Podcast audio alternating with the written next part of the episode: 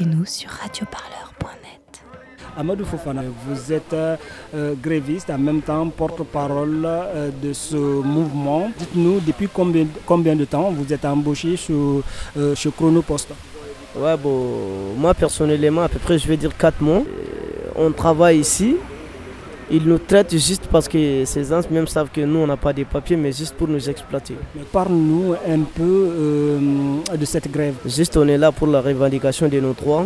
On a travaillé ici, nous sommes des sans-papiers. Bon, comme quoi, on est là juste pour la régularisation, le seul objectif.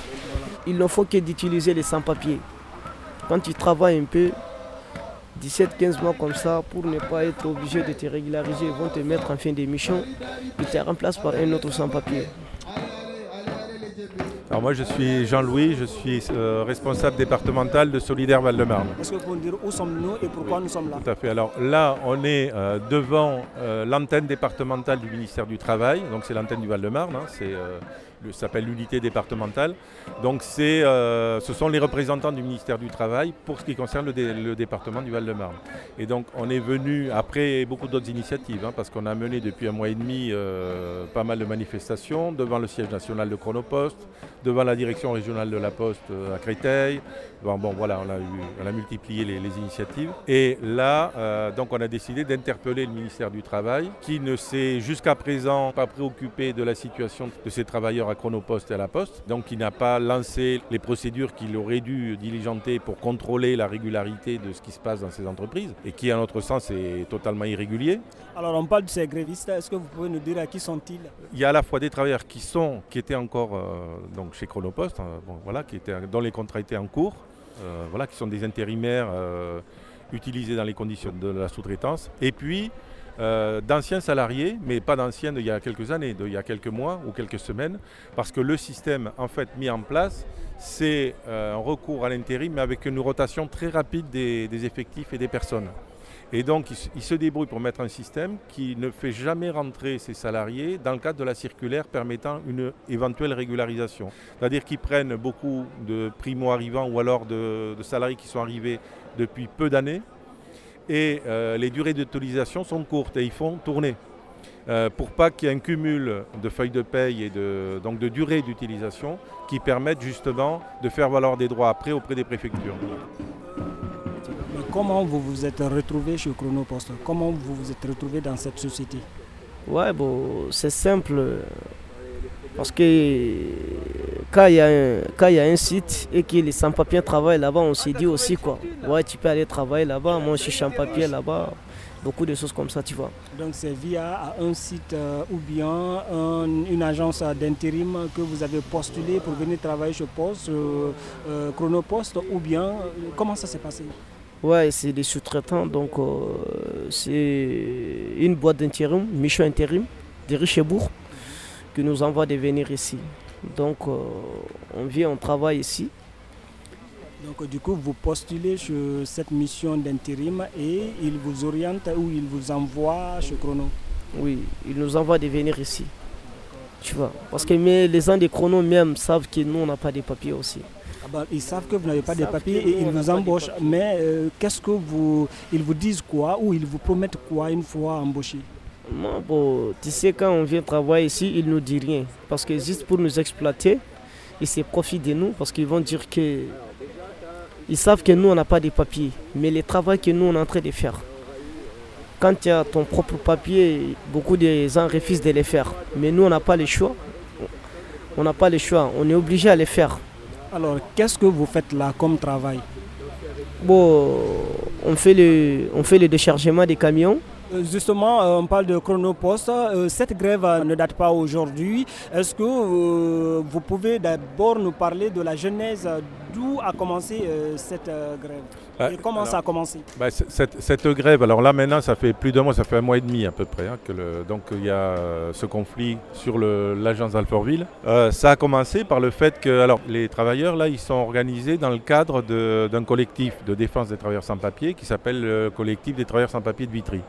Qui n'est pas que sur Vitry, hein, qui est un collectif euh, maintenant qui s'est étendu un peu sur l'île de France. Mais à travers, donc ce collectif a été sollicité depuis plusieurs mois par de nombreux travailleurs pour défendre leurs droits simplement. Donc il est apparu euh, au fil des derniers mois qu'il y avait beaucoup de demandes qui émanaient de travailleurs dans la même situation, qui tous avaient travaillé ou travaillé encore pour Chronopost à Alfortville ou sur d'autres agences et en étant recrutés dans les mêmes conditions, c'est-à-dire avec ce système de sous-traitance en cascade sous des contrats d'intérim, euh, donc recrutés par une société d'intérim qui les met à disposition donc en mission chez une autre entreprise et cette entreprise elle-même euh, n'est pas le, véritable opérateur puisque cette entreprise opère sur les chaînes de production et dans les locaux de Chronopost.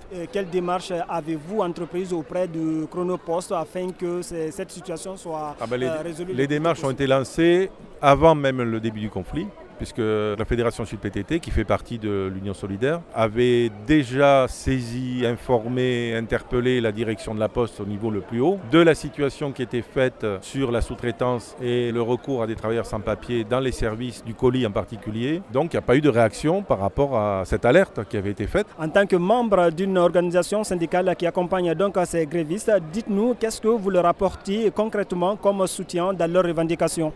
Alors concrètement d'abord, ben, on est euh, totalement solidaire des revendications qui sont portées, c'est-à-dire euh, l'égalité des droits du point de vue du droit du travail tout simplement, une aide euh, à la fois politique, logistique et pratique et juridique, et puis une aide d'organisation collective pour pouvoir défendre ces droits qui sont totalement liés par le patronat qui les emploie. Là c'est la Poste, c'est Chronopost qui est une filiale de la Poste, qui donc par un système de sous-traitance euh, emploi des travailleurs sans papier, c'est-à-dire sans droit.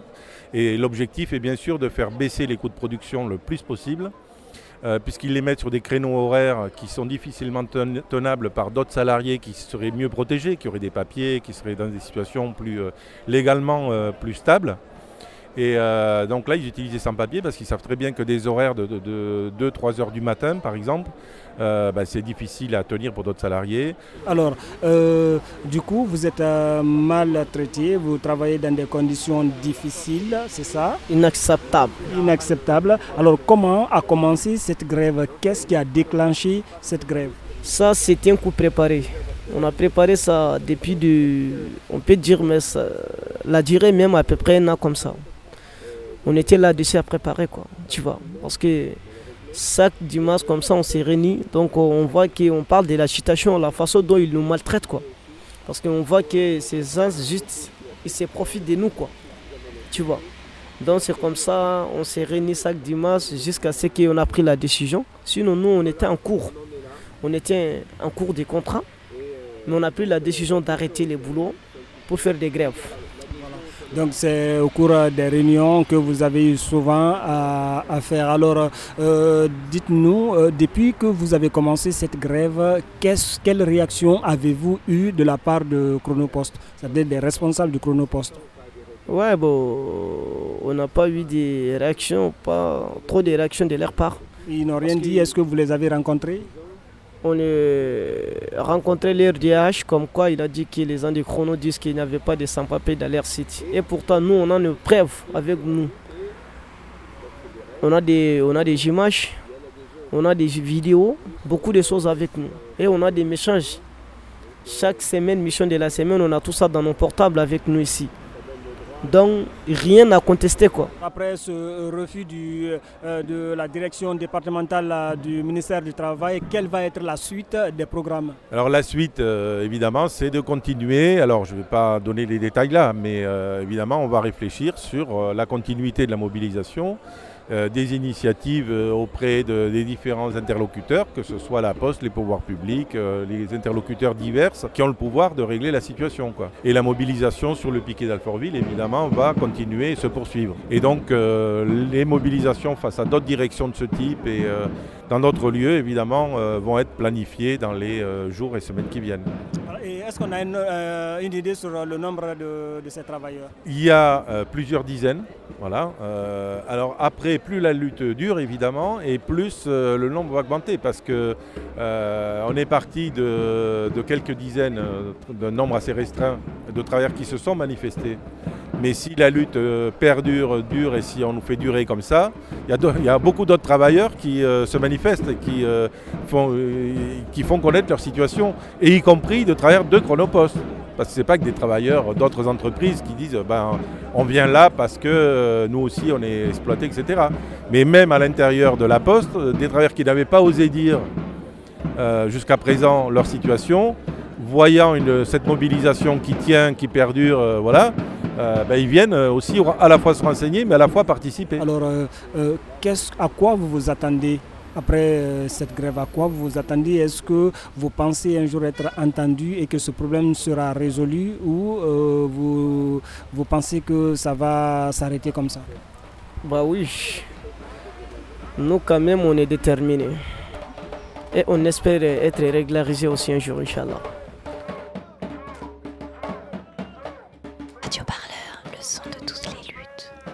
Écoutez-nous sur